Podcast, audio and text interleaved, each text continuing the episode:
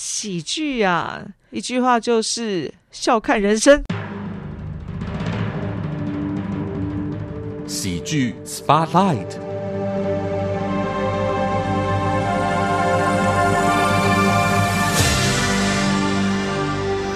你所收听的节目是《议论纷纷》喜剧 Spotlight。今天要邀请哪一位大来宾来聊聊他的喜剧人生呢？今天找到的这位好朋友呢，不得了了。我就刚刚在录音前开始就跟他说：“哎，我怎么做什么主题都可以找你来，就代表你什么都很擅长，而且做什么都很投入。对我来说，他是一个很热情的表演工作者。我要欢迎。”于善明老师，先来欢迎他。善明老师好，嘿，各位听众朋友，大家好，谢谢咖啡猫又邀请我来到电台。于善明老师有很多身份，目前是树德科技大学表演艺术系的老师，没错。然后常年走在合唱音乐的一个教学工作，带团，然后做很多很多的分享。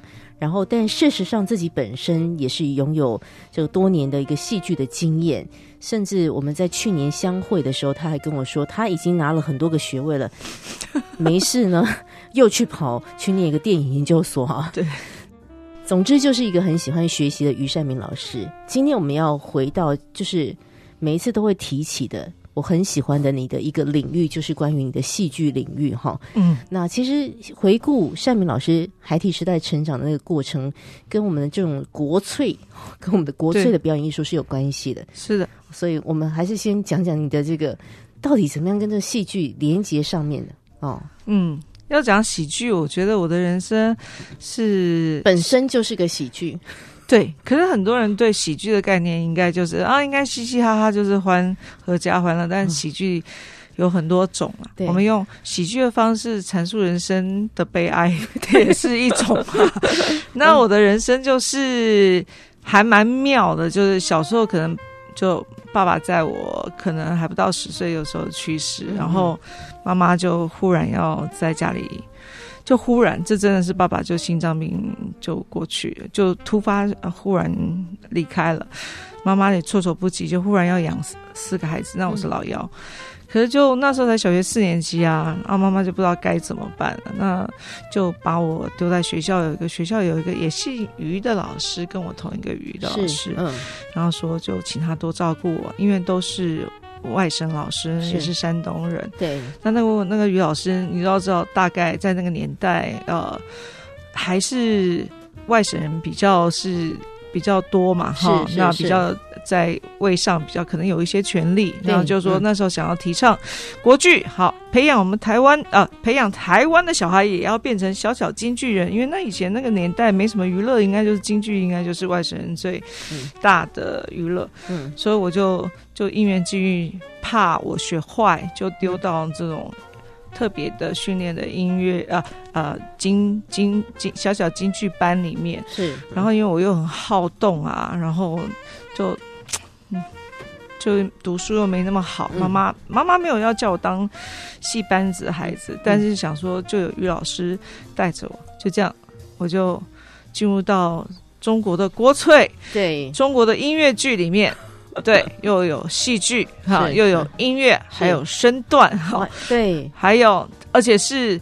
啊，极简化的戏剧哦，只有一桌而已哦，很多都要用想象。第一次老师说马来，拿了一个马鞭，我以为他要打我，结果他说这就是马。我说哦，就开始开启了我对很多戏剧的想象。然后我从呃从花木兰演起哈，我本来哦哇塞，花木兰我可以演花木兰哦，就就。代父从军，对不对？就还翻跟斗啊，就这武术啊打，然后到最后越长越高，都没有人演男生。老师就发现说：“哎，我好像这个声音还不错，耳朵很好，但小时候没有人知道我会唱歌，一个都没有。是我从来没参加过儿童合唱团。对，老师就说，他就唱一句，我就学一句。老师说：那这样好了，你就演老生。我就从一个女生演到男生。是，你看。我就觉得哇，戏剧实在太爽了哦！什么样的角色你都可以去尝，对不对？对对，而且衣服一穿，我就变那个人哇！对，就穿越时代，就马上满足你对这个世界的很多的想象，对不对？真的完全就开启我这个学习艺术大门，然后开启。我觉得，我常跟学生说，送你们三力，哪一力？想象力，对不对？还有观察力，嗯，然后还有什么？最后要创造力，是，嗯，所以我就觉得我小时候就。很幸运，因缘际遇，就是一个喜剧就把我走到那里去，也开启了我音乐的世界。说真的，因为我们小时候没怎么学音乐，因为这样子我就好像必须耳朵要打开学唱歌，要学唱戏这样子，因为要听很多前辈在唱什么，对对对，好，然后跟着这样学习，然后那个你刚刚说的。像身段上面的，或者唱腔上面的，是身段上面的模仿，唱腔上面的一个演绎等等。对啊，我我今天真的觉得很开心，能够再跟于胜明老师回顾到他最起初学习戏剧表演的那个起点。对，其实你刚刚讲到的，我觉得是一个非常纯粹的学习过程，因为就是你刚刚说一桌而已。对，可能现在大家会觉得说，哎，我们要帮助小朋友学习，所以你要给他很多的刺激。哦，你要给他预备很多很好的场景等等。对对对。然后像我们有时候是失心疯的父母亲的这种状态，你你觉得说你要买很好的玩具给他，他可能才会很开心。对。后来我们会实际的操作，就发现其实小朋友是有自己创造力的。你给他一个废弃的保特瓶，他可能就可以玩一个下午。对啊，其实我觉得创造力跟观察力应该就我们人生生下来就有这个本能，而且小朋友是最多的。你像小朋友。他们随便拿一个东西就可以骑马打仗，没错。对，拿一个随便一个什么水管啊、棍棍子啊、树枝啊，他就觉得是刀剑。所以小朋友有很多的想象力跟创造力。是是是，对。小小的余善敏被啊这个所谓的国粹。这样的一个呃国剧嘛，哈，对，开启了你的一个对于戏剧上面的一个认识，所以后来的于善明老师，因为其实已经跑到很多年很多年之后了，对。我所喜欢的于善明老师的他的戏剧很多都会跟音乐剧来做结合，是，所以这个中中间当然因为也连接了你自己本身也是一个音乐人的这个身份哦，是，我想有很多不同的这个阶段，今天我们和大家来说，但是刚刚呃善明老师一直自嘲自己就是一个喜剧人生，事实上。呃，我们在这几这几这几次访问了很多这个表演工作者，大家都谈到了同样的一个共识，就是每个人都说喜剧绝对不是只是让大家嘻嘻哈哈，其实很多的喜剧是建立在悲剧之上。没错，所以关于这个戏剧的一个学习，哈，它有我们先直接讲到你自己个人经验哈，它有整个回来拯救你的人生嘛？当你在遇到人生很多的一些。非常不容易的时刻，因为后来的善明老师还曾经出国多年，对学习，然后在呃不论是表演界或教学界，也一定又碰到很多不同的困难。好，是是，那然后那些困难基本上也都可以变成八点档连连续剧的剧本。是，对对对对。这个戏剧对你来说，它某种程度会会成为一种你的生命的回馈吗？不会只是工作？我自己的想象。嗯，当然绝对，因为我觉得就像现在。呃，戏剧很夯嘛，现在在台湾很多小朋友都很想学戏剧啊，也想上台演戏啊。因为我觉得扮演这件事情本来就是一件很棒的事情，就是可是你看我们真实人生当中，就是我们常要扮演我们自己，对我们我们。赋予很多责任，比如我当学生，我一定要扮演好学生，我不能扮演坏学生。有既定的一个一个角色你要去演，那你就没有办法跳脱。对，所以我真的觉得戏剧还是很像一个 therapy，就是一个呃一个心理治疗的一个过程。那小时候我们小朋友一开始玩就是扮家家酒，就是扮演，对不对？对。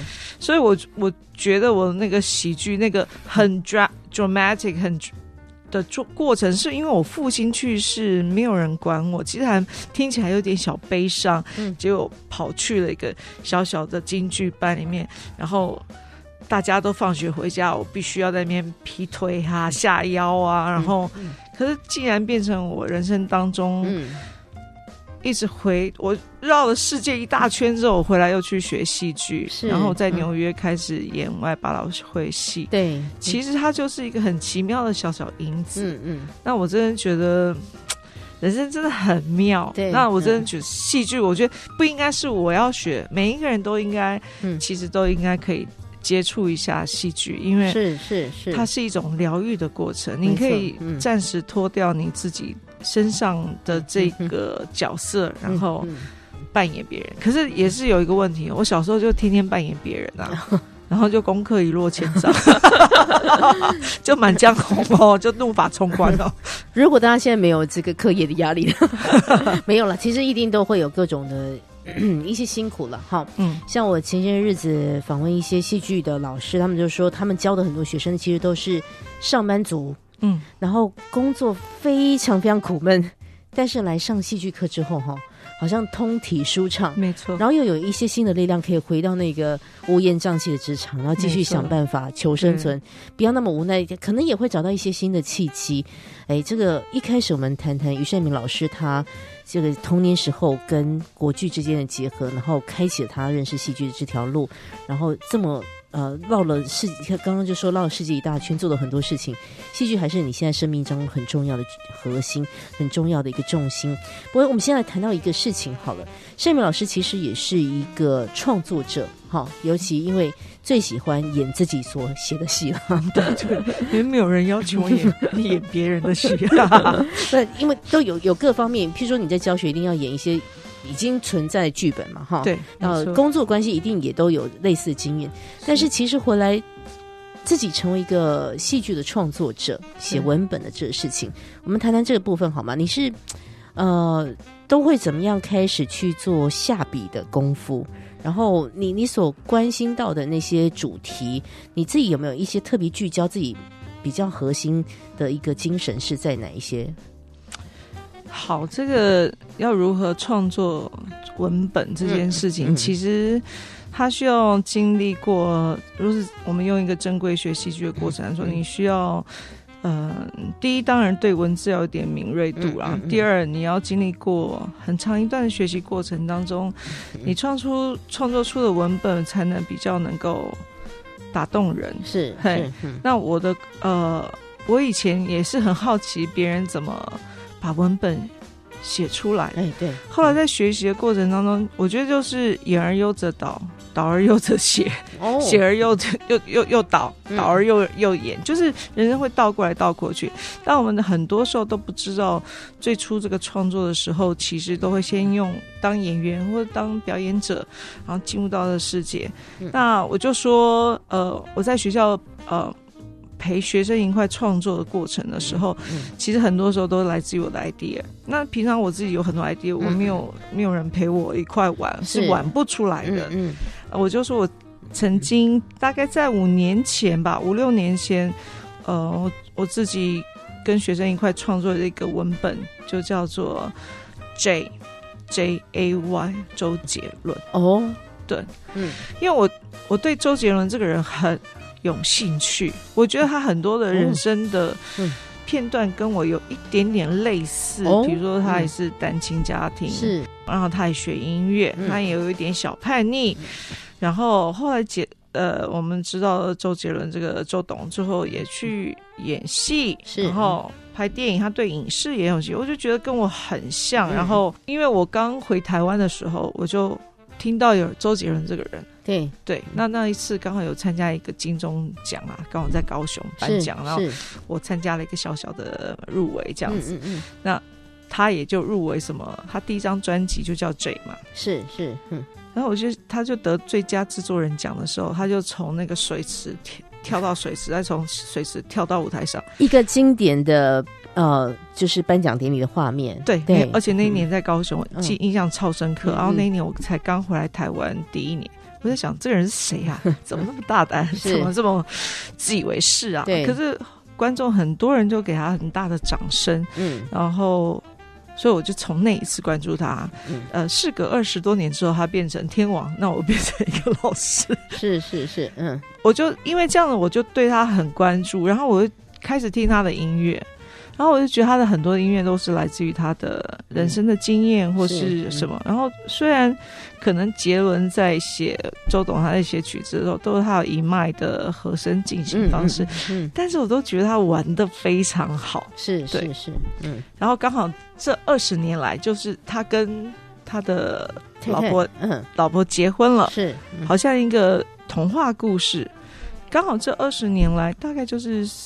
四五年前他要结婚那个时候，我就觉得台湾发生很多事情，比如说，啊，政党这个交替了，对不对？选出我们第一个陈水扁总统、前总统，是，然后两颗子弹，嗯，还有什么什么游乐场好像火烧这些事件，对，八仙乐园，对对对，还有很多社会的事情，嗯嗯。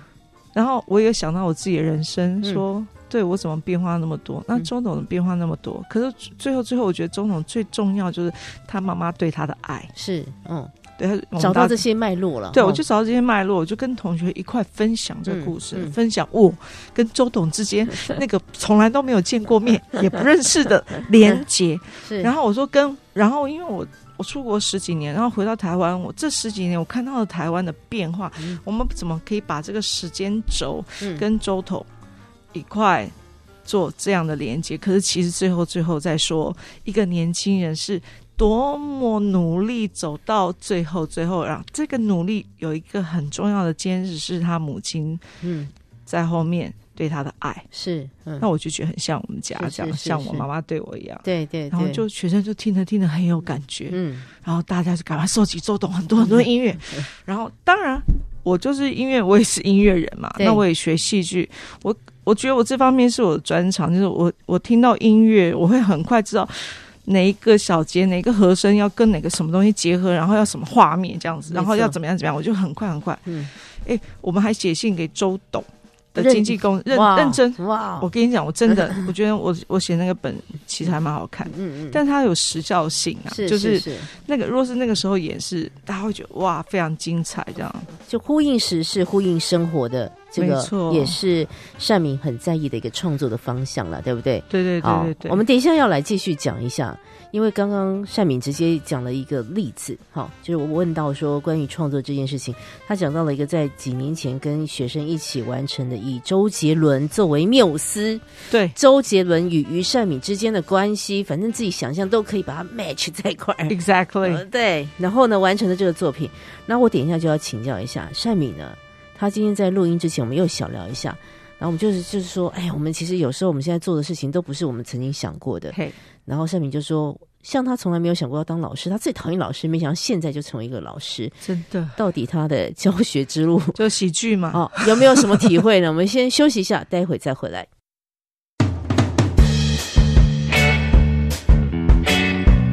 莎士比亚曾经说：“在灰暗的日子中，不要让冷酷的命运窃喜。命运既然来凌辱我们。”我们就应该用处之泰然的态度予以报复。你现在收听的是《议论纷纷》，咖啡猫为您进行喜剧人生特别企划。更多喜剧人生精彩内容，欢迎您到佳音 Love 联播网官方网站来查询。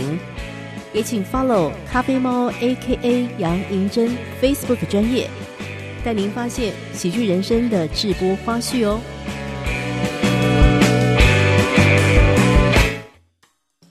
议论纷纷，喜剧人生特别企划。本周的喜剧 Spotlight 邀请到的好朋友是于善明老师啊。于善明是一个集结音乐、戏剧、呃天马行空各种事情于一身的 一个表演艺术工作者。目前是树德科技大学表演艺术系的老师。那刚刚我们有提到一个事情，就是。善明在回顾自己这些年的一个教学现场，啊，可能会想起很多不同的一些回忆，不论是跟学生一起，呃，可以说是挑灯夜战的各样的一些创作，或带领着学生，像在音乐类带领学生去国际当中去比赛等等，哈，都有很多难忘的一些回忆。但是我们先来处理一下，你刚刚有说。其实呢，你因为人人小时候都有一些志愿嘛，对，也会觉得说自己完全不可能的。像我小时候就觉得自己不可能当军人嘛，哈，对，就是没没有那方面的一个细胞。小时候当老师是很多小朋友很自然会写出来的一个我的志愿啊，你从来没写过，你现在猛摇头哎，哦，真的很恐怖哎！我小时候一看到老师我就吓得皮皮抓。为什么？为什么？为什么？因为我其实我小时候很害羞，然后不太说话。一般人都不能相信这件事情。是是，我现在也是觉得，怎么可能？因为你还要被丢到那个一桌二椅要去表演。对，可是你把我上放在舞台上，我就好像变另外人。可是下了课的时候，其实我我小学的时候在教室里面那个还蛮不被。看到的小朋友。然后我小时候都很害羞，然后都很怕老师，因为我姐姐们都好像很会读书，我就是觉得嗯，读书不是我最喜欢的，然后所以老师从来都没有注意到我。嗯嗯嗯，我都是永远只有几个人老师会注意到我，比如说体育老师啊，训导主任，类似这样。训导主任还不至于啊，因为我也不会做什么大坏事，但是就是不是那种人家一般想的哦，是乖学生哦，长得怎么样，很漂亮。小时候也可以啦，但就是因为我很害羞，是是，所以我老师就很讨厌我，因为他每次问我问题，我都不回答，没办法回答，没办法，要要不然我就讲话很小声，很小声，跟现在完全不一样。是是是，所以我最讨厌一种人就是老师。哎。哎，就殊不知，嗯，上帝就叫你当老师，没错。而且你当老师经验，我觉得应该很早就开始发生，不只是在这几年在大学的教学现场，因为像在教音乐的部分，哈，很早就开始做这个相关教学工作。但接下来我们来实际谈，今天我们谈的是喜剧，嗯，所以您在这个所处的表演艺术的科系。这戏剧就是你们最重要的一个环节，对，呃，做这个所谓的表演的训练，哈，对，你先不谈谈你碰到什么学生，哈，你自己所在意的一些。呃，功夫除了你刚刚第一阶段谈到的三个力，想象力、观察力、创造力是很基本的要素，每个人表演者要有的一个特质之外，应该会有你很在意的一些呃，可能诠释表演的一些你很在意的一些功夫吧？哈，对对对，嗯，我觉得时代有一点点不太一样。嗯嗯，现在我们在一个那个资讯爆炸时代，而且是网络的时代，嗯，我觉得很多事情很难留。下来有痕迹，包括呃年轻一代的孩子，他们都很想速成，赶快快点快点啊！比如说我们今天的一个什么 Instagram 什么东西就是快，他们甚至不想看文字，他们就看图片，划划划划过去。所以相对在训练这些扎实的功夫上面，当一个老师的时候，就会跟学生会有某方面立足点的冲突。是对，因为老师觉得其实你要去追求艺术的完美。其实你要扎很多的功夫，但是学生会觉得说他不懂，因为他的世代就是爆炸，资讯爆炸，所有东西快，对不对？嗯，包括 Seven Eleven 全家到处都是，就是快便捷，巴拉巴拉。嗯，所以他不知道说要不断的下功夫，不断重新练，不断不断。所以这这方面在教学的过程当中是有困难。另外就是。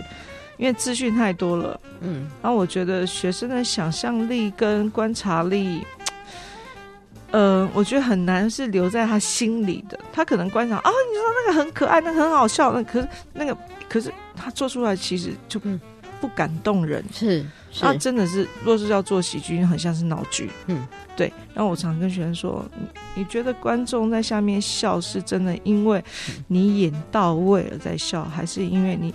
太你太可笑，嗯嗯，对，是对，所以你其实没演到位，或是台词讲错，人家就觉得你好好笑笑，所以你要能够分辨，没错，对，所以在面对这一个新时代的学生教学的时候，我们老师在心态上面还有教学的方法，我也是常常在做改变，因为以前我们的老师都是对我们很严格的。然后这样一路走过来，那现在严格真的只能放在心里，是是，对对对对对。然后，呃，但是相对啦，我觉得资讯爆炸也也会有很多不一样，是我们那个时代会嗯不太一样的讯息，他们会注入进来，这也是一个有趣的地方。人家说教学相长也是难免的，但是。确实，我觉得现在这整个教育体制，还有在台湾，我不知道其他国家，嗯，哦，我是觉得在台湾所有东西都是来得快去得快，嗯，比较难留留留下来有一些痕迹，是是是，然后这是比较隐忧的事情。嗯。那像在至少我以前留学美国十几年，我们都以为美国很自由，好像应该要比我们更更自由，其实好像不是这样哎，因为。因为他们他们很传统的，还是保留的非常非常好，是的，而且就是嗯，从他们的真实的生活中慢慢扎根扎根。所以，反正我在美国念大学的时候，我发现大学是非常难念的，是是，那跟我们台湾教育有点嗯颠倒，不太一样，对对对对对。不过刚刚你刚讲到一个很重要的一句话哈，就是学生的确也想要学表演嘛，不然他为什么会要来读这科系？我想大多数都还是期待能够在所谓他们所期待的表演场域当中能够发光发热嘛。没错。但是光是讲喜剧这个类型好了，到底喜剧跟闹剧之间哈怎么样拿捏？那我过去几集的特别来宾也都特别谈到这个这方面的话题，就是你到底是要呃让人家打自内心的笑出来，还是你只是让人家笑一笑就然后走出剧场其实就忘记了？嗯，这喜剧跟闹剧，盛敏老师你要不要跟我们多说一点？这中间一定有一些表演心法上面的差别，也就是我们可能感受到，我们刚刚在讲，好像现在这一代都很表面嘛，对，就是他们接受到的，maybe 我们也是。有偶尔帮他们讲讲话，可能环境的驱使哈。对，但怎么样走一个属于自己表演人生，还是自己可以决定的。对，嗯嗯嗯，嗯，应该是我相信你接下来要采访所有关于剧场的老师们，他们应该都会说，其实喜剧是最难的，是是最难最难的。对，所以真正好的喜剧是在。反讽一些事情，对对，是会心一笑的喜剧，是用一种喜剧的手法来抗议某些事情，是反讽什么呃呃状态的，对对对。然后，可是现在孩子他们无法理解喜剧是这样，他们以为是我夸张的动作，我夸张的讲很大声，我夸张做一些事情，嗯，让你现场笑，那个叫做喜剧。没有，对我来说呢，有点像是。闹剧是，当然喜剧也有很多种啊，也有一种就是完全走闹剧，就是闹到最高顶点，也是也其实也是另外一种 类型，对对对对对。嗯。可是我在学校教学的时候就很怕学生都要选那种，因为那种是最好、最最方便、最快，他不需要什么表演技巧，是是是，他就夸大其实，其实有时候夸大其实下面观众也会觉得，嗯。哎，我还没有觉得很好笑，你自己在舞台上笑这样是什么意思？是是是，对，所以其实那个笑点跟那个节奏感，你要抓的非常好，你才能达到那个效果。可是我目前看到很多喜剧都有时候会接近到闹剧啊，对对对，嗯，就会觉得有点可惜。没错，对对对对对对，那还是有一些差别，还是要懂得分辨的。对啊，所以我常常说，你们不要以为你们就是要讨好下面观众在笑，你要知道他在笑什么。是他在笑，因为你没演好，还是因为你太闹了，所以我只好笑你，或者是你衣服没穿好，对，也不自知这样子。对对对，讲回到自己的这个表演功夫，我想盛敏老师，你自己在做学习的时候，或是你后来实际的操作哈，你觉得一个好的喜剧演员，我们就讲喜剧演员，他应该要有什么样好的特质？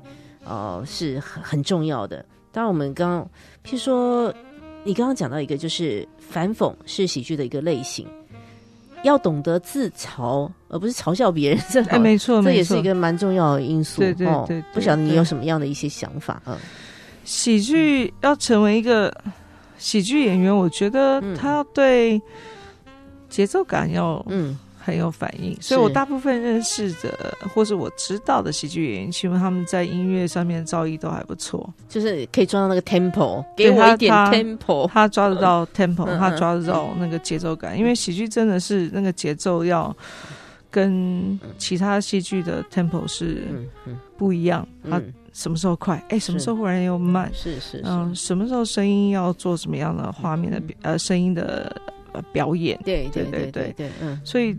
真的不是，呃，每个人都能驾驭的。对我，我记得我之前呃研究所毕业之后，我在台北有上过一个法国大师就在教不缝，就是意大利即兴喜剧，还有法式的喜剧。那真的那个真的好难哦，那个老师就很很严格，他就他就看起来很喜剧，但他都不笑，他就叫你上来，他就说你上来要把我弄到笑，嗯。我才能让你继续演下去。大部分人就上来一秒就下去了，是 他只给你三秒，你没有把我弄到小就下去了。所以，所以盛，我很想，我觉得那个 workshop 呃给我印象很大。那盛明老师，你有去操作这一题吗？有啊，因为每个人，因为你有你你你就是那一整个礼拜要上这些这些的课程，你做了什么事情呢？呃，其实。其实也就是在才以为真的以为喜剧是要夸大，或是我做什么，或是要讲什么，或做什么挤眉弄眼。结果不是那个，就是让我感受，因为欧洲人的喜剧的节奏跟我们亚洲人不太一样。是是是，对对对对对，而且不要讲话哦，是你不要讲太多的话，你就可以弄。弄逗人这样，你知道我们有个豆豆先生吗？对，哎，对对对对对，或是卓别林早年都是默剧的时代嘛，是是是，他根本没有用语言去挑挑动你，对对，他一个挤眉弄眼就哈哈大笑了，对对，甚至他不用挤眉弄眼，他就是一个节奏，一个身体的状态，嗯。他其实可能那个像卓别林，他可能也是说，哎，他过不了这个桥，他过不了这个桥，他是一直过不了这个桥，对不对？然后我们就觉得很好笑，可是就会发现，其他里面也在讲说，哎，人生就是过不了某些关卡，对不对？就类似像这样，我觉得，嗯，呃，喜剧演员要更多的观察力，然后要更沉稳。其实喜剧演员要可能要更沉，他在私下的生活要更沉稳，没错没错，他才能把。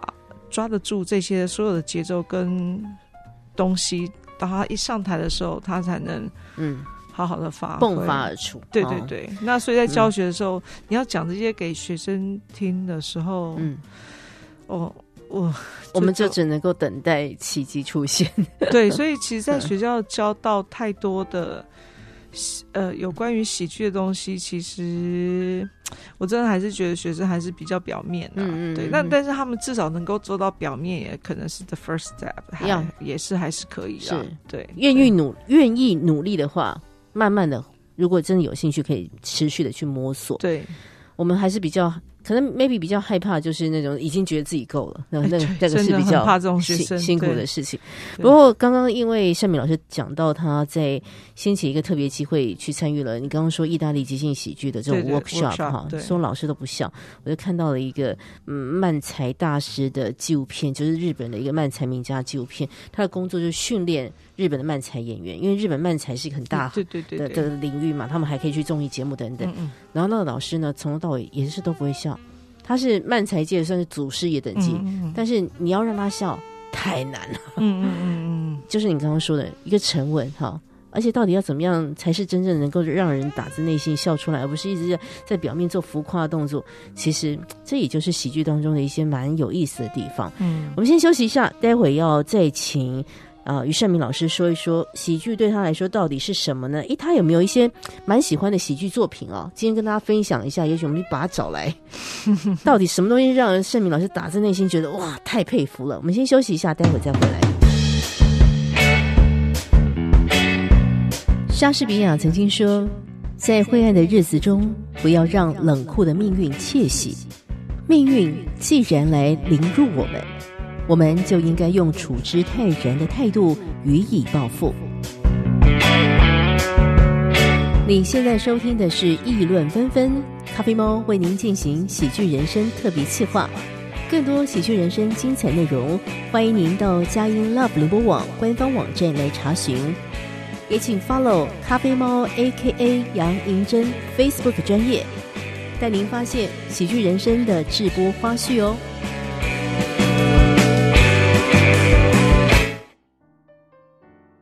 喜剧 Spotlight，今天一起来聊天的好朋友是于善敏老师。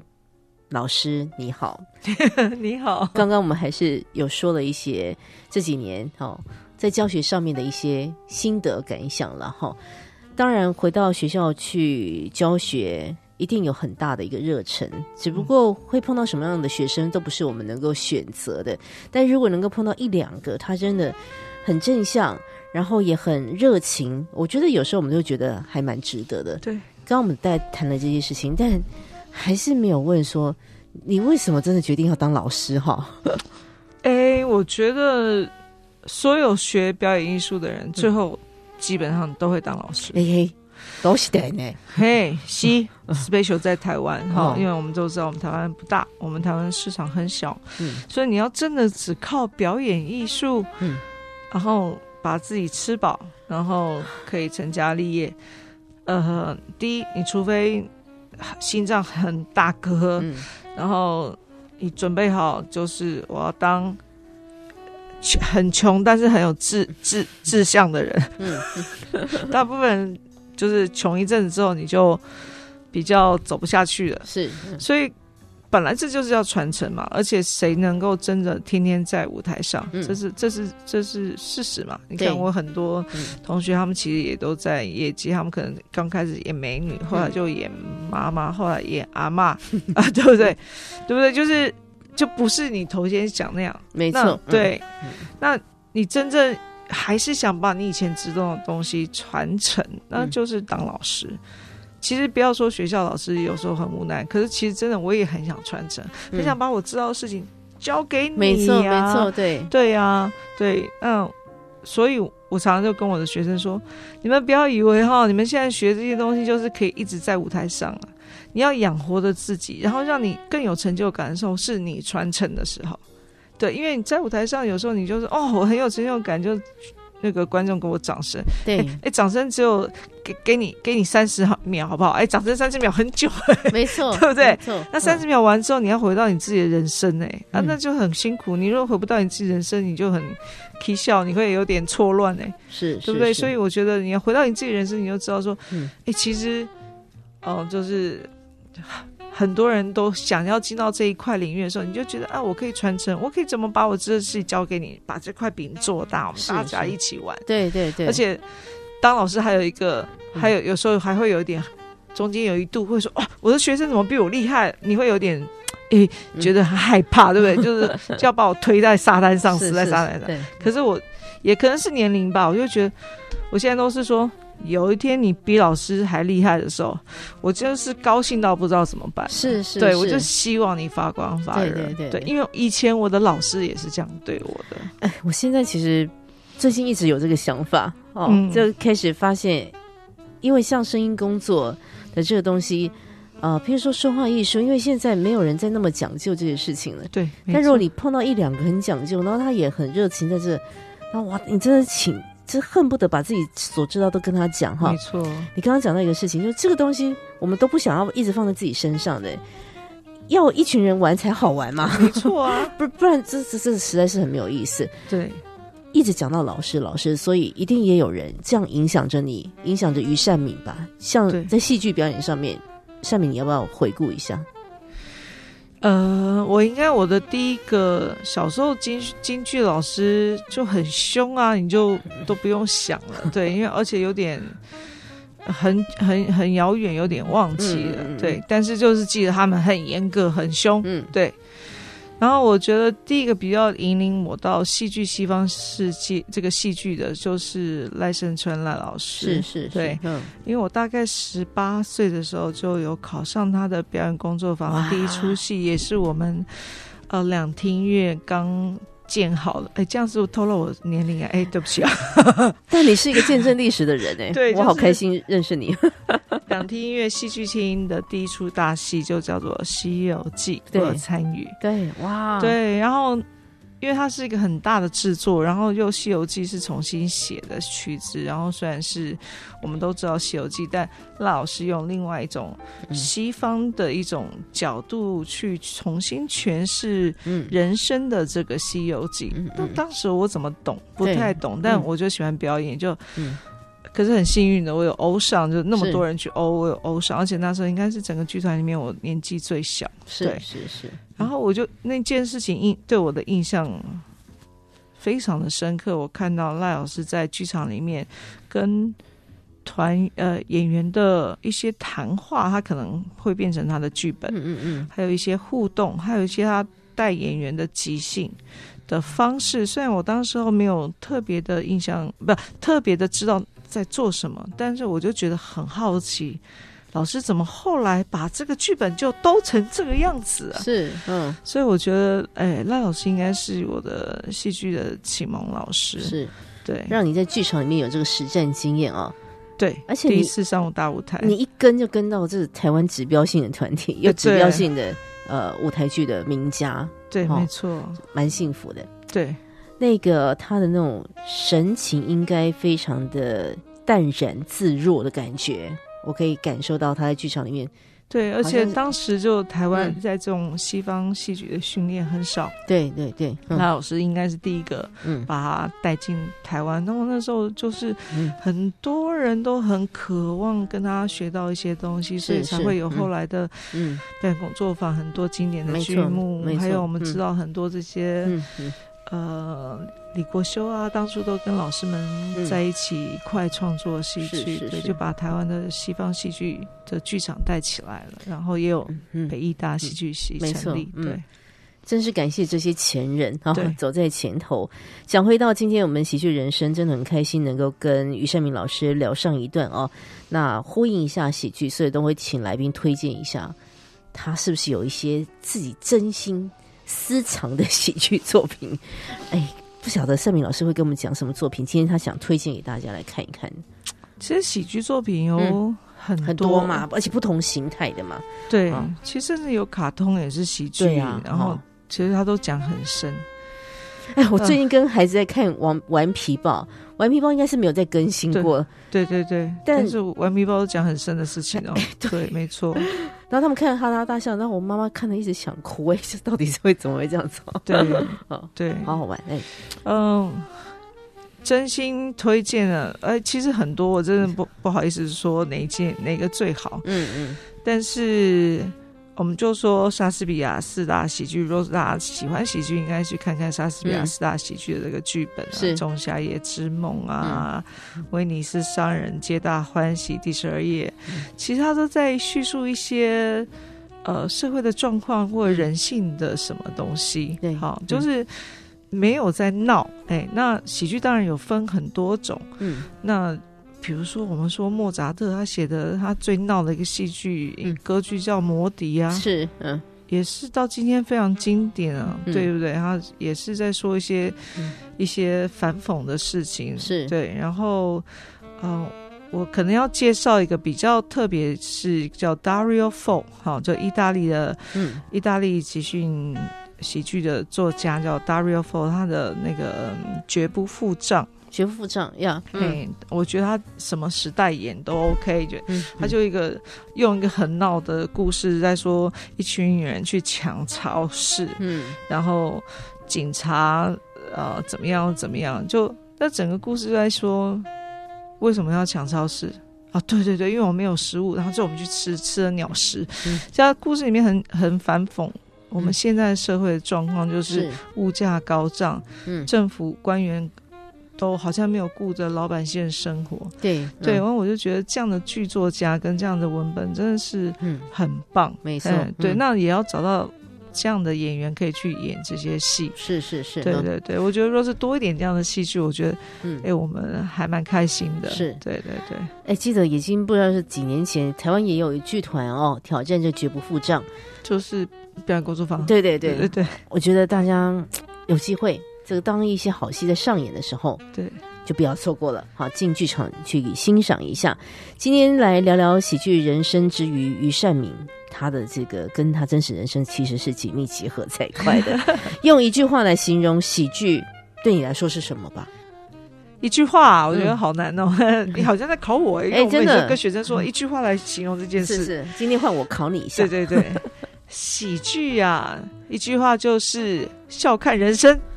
笑看人生，不然怎么样度过这些荒谬的情节答对了，我天天都人生超荒谬，好吗？